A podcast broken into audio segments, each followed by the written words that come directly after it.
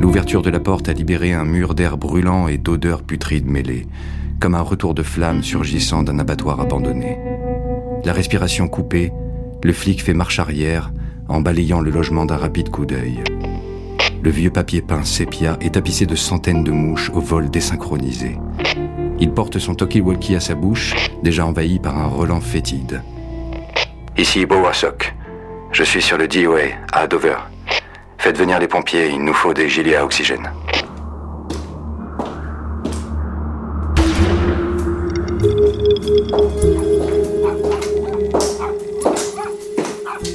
Histoire criminelle d'Amérique.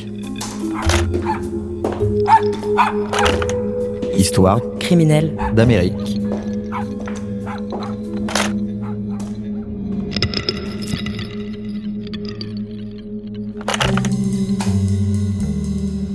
Thibaut, on vient d'entendre quelques lignes d'une des premières scènes de ton livre, la découverte du cadavre de Joseph Chandler. Alors le récit est très précis, très imagé. À quelle source as-tu puisé pour retrouver autant de détails de ce moment macabre? Pour euh, cette scène de découverte de corps, je me suis appuyé sur deux types de sources. La première, c'est le dossier de, police. Alors ce dossier de police, il est assez complet sur cet aspect-là des choses parce que d'abord, il y a les rapports des détectives, des inspecteurs euh, de la police d'Islay qui sont intervenus ce jour-là, mais il y a aussi des photos. C'est-à-dire qu'il y a un technicien en identification criminelle qui est venu euh, sur place. On était face à une découverte de cadavre et une découverte de cadavre, elle est traitée comme un crime potentiel jusqu'à ce que euh, s'aperçoive en l'espèce que c'était un suicide. Et puis dans un deuxième temps, grâce aux témoignages des policiers présents, j'avais à la fois des éléments de, de la procédure et les témoignages de ces trois policiers qui se souvenaient très bien de cette scène, tout simplement parce qu'ils ont été tous d'accord pour dire que c'était la scène de découverte de corps euh, de loin la plus choquante et la plus abjecte euh, qu'ils n'avaient jamais vue, puisque le corps de Joseph Chandler est découvert le 30 juillet. Euh, son calendrier, puisqu'il a un calendrier, comporte des cases barrées jusqu'au 24. Donc ils vont en déduire assez rapidement qu'il est mort depuis 6 jours, sauf qu'on est au mois de juillet, il fait 35 degrés, la clim a été coupée, les volets ont été fermés, et donc euh, l'état de décomposition est euh, à la limite du supportable, du soutenable, et l'odeur aussi, et donc ces trois détectives, malgré euh, toutes les horreurs qu'ils ont pu voir dans leur carrière, se souvenaient presque pas après pas et seconde après seconde de cette scène de découverte de cadavres. Donc là, tu viens de nous décrire le, premier plan gore, on va dire, de, cette enquête, mais euh, une affaire criminelle, surtout quand on la, traite aux dimensions d'un livre, c'est aussi tout un arrière-plan et puis une foule de, de personnages secondaires. Alors cet arrière-plan, c'est l'Ohio, plus précisément Cleveland, et alors encore plus précisément East Lake, qui est une ville de la banlieue de Cleveland. Alors ces lieux-là, pour toi, en quoi ont-ils euh, imprégné les personnages du livre ou en quoi symbolisent-ils cette histoire?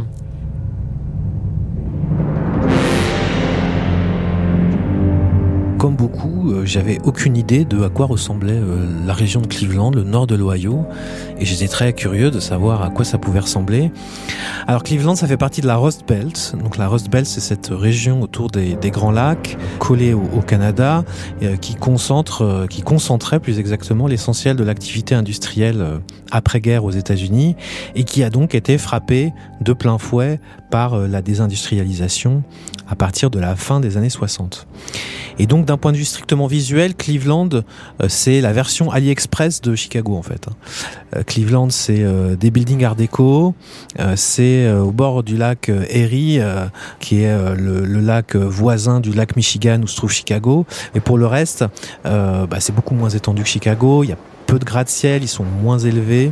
Et finalement, ça rappelle quand même un petit peu cette, cette carte postale de, de, de, de Chicago qu'on peut tous avoir en tête, mais de manière miniature, si je puis dire. En fait, le nord de l'Ohio, en, dehors de la métropole de Cleveland, c'est très vert. Euh, c'est des forêts de conifères. C'est assez vallonné. Il y a des étangs, il y a des chutes d'eau. Moi, ça m'a fait penser à cette région de la Normandie qu'on appelle la Suisse euh, normande.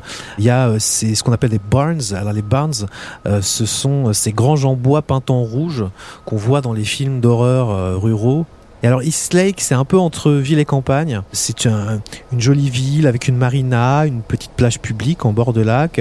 Et puis au milieu de ce décor assez agréable, assez joli, de banlieue de classe moyenne, quoi, euh, ben, une gigantesque centrale à charbon avec une tour de 180 mètres de haut. Et finalement, euh, ça résume assez bien euh, cette empreinte industrielle encore très forte dans la région et des vestiges évidemment encore présents de, euh, du déclin industriel qui a duré jusqu'à jusque dans les années 90.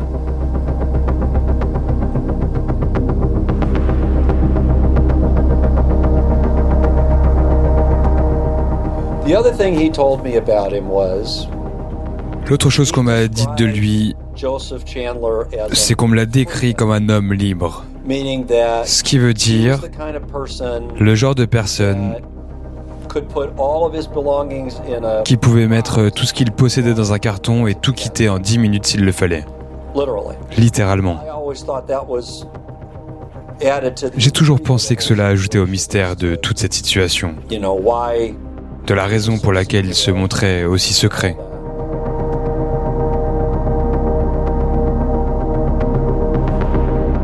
Alors là, Thibault, on vient d'entendre James O'Leary, un avocat qui a travaillé sur l'affaire, décrire euh, Joseph Chandler comme un homme capable de se volatiliser en quelques minutes pour changer radicalement d'existence.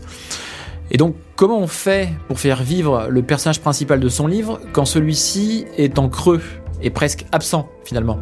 Oui, absent et puis surtout insaisissable parce que la particularité de Joseph Chandler, c'est que euh, il parlait à personne. Et il a été même assez difficile pour moi de trouver quelqu'un qui a euh, entendu le son de sa voix. Euh, J'ai fini par trouver quelqu'un qui avait échangé quelques mots avec lui, euh, en l'espèce un, un employé de la résidence euh, de Dover, qui est la résidence où je vivais Joseph Chandler, et il se trouve que de temps en temps Joseph venait le voir et lui disait qu'il y avait des puces de lit euh, dans sa chambre et euh, lui demandait de venir désinfecter son studio. Et euh, ça m'a permis de pouvoir décrire dans le livre le son de la voix de Joseph Chandler. Sans ça, j'aurais été bien embêté. Parce que vraiment, c'était quelqu'un de mutique au sens strict du terme. Donc, ça a été forcément un, peu compliqué, mais moi je trouve que c'était intéressant, c'était un peu le défi d'arriver à reconstituer la vie et le caractère d'un homme dont on sait presque rien. Alors ça passe évidemment par euh, interroger tous les gens qui l'ont côtoyé, même parfois euh, une heure. Hein. J'ai même vu un témoin en l'espèce, une dame qui avait fait euh, la visite d'état des lieux elle a vu cette personne, euh, Joseph Chandler, une demi-heure, le temps de faire la visite euh, et l'état des lieux.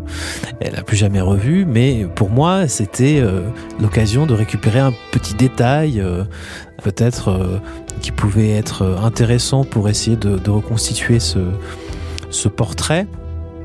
Et donc c'est un peu impressionniste hein, comme façon de, faire les choses, mais euh, je pense que ça donne pas forcément une image euh, très différente d'un portrait euh, qui aurait été fait en interviewant la personne. Je pense que ça donne peut-être même probablement un portrait plus fidèle.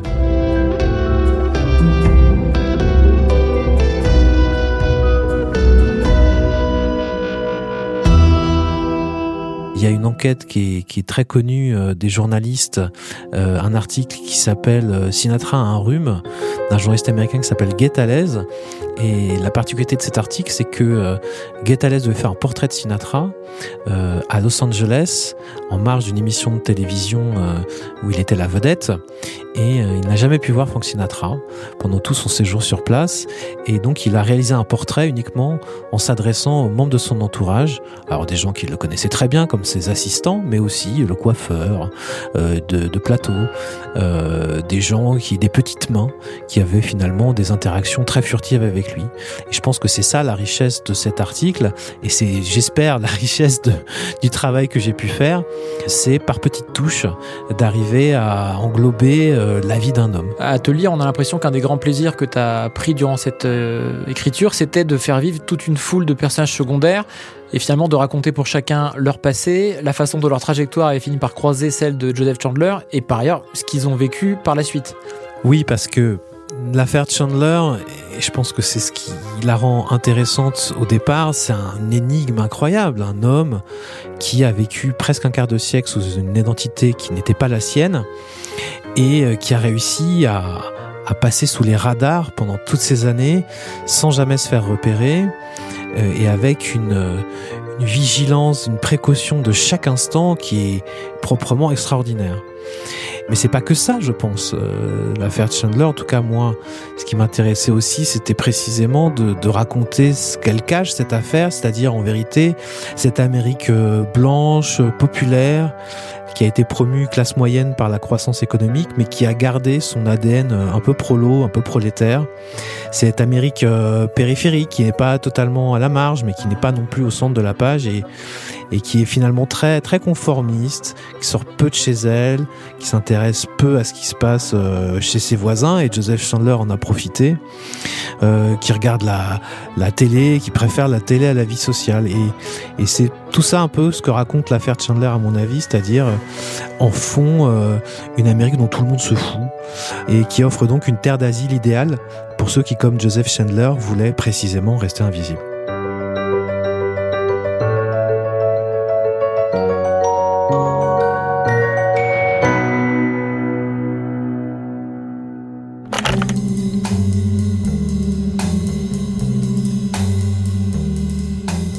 Une enquête criminelle, c'est un cadavre, des indices, des témoignages, parfois des coups de théâtre, mais ce sont aussi, pour beaucoup de personnes, des journées ordinaires qui deviennent soudainement extraordinaires.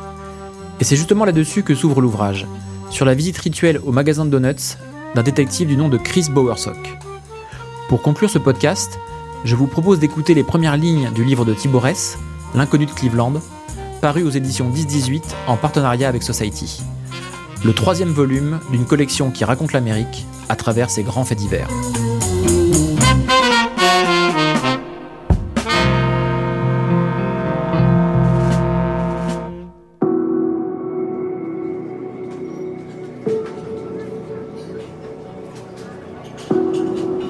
Une journée d'enquête qui s'achève autrement que par une halte chez De Marcos est un peu gâchée. Les meilleurs donuts d'East Lake, dit la publicité. Dans une ville de 18 000 habitants, où la cafétéria de Lakeshore Boulevard ne compte qu'un seul concurrent, la promesse n'est pas trop risquée.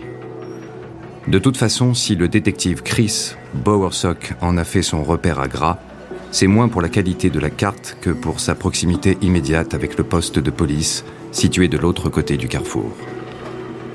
Ce matin déjà, en partant planqué en civil devant la maison du trafiquant d'héroïne qu'il surveille depuis des semaines, il est passé prendre son traditionnel café double crème que le serveur lui a préparé sans même le consulter. Et comme à chaque fin de shift, il est de retour devant le comptoir réfrigéré avant un dernier passage au bureau pour abattre la paperasse de la journée.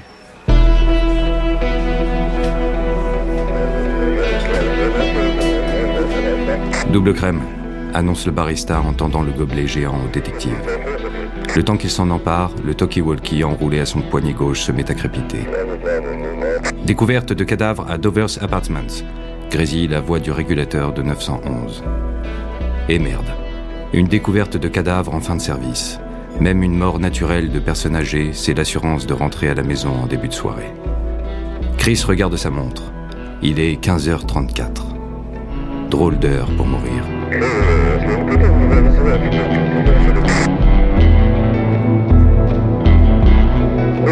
English messages.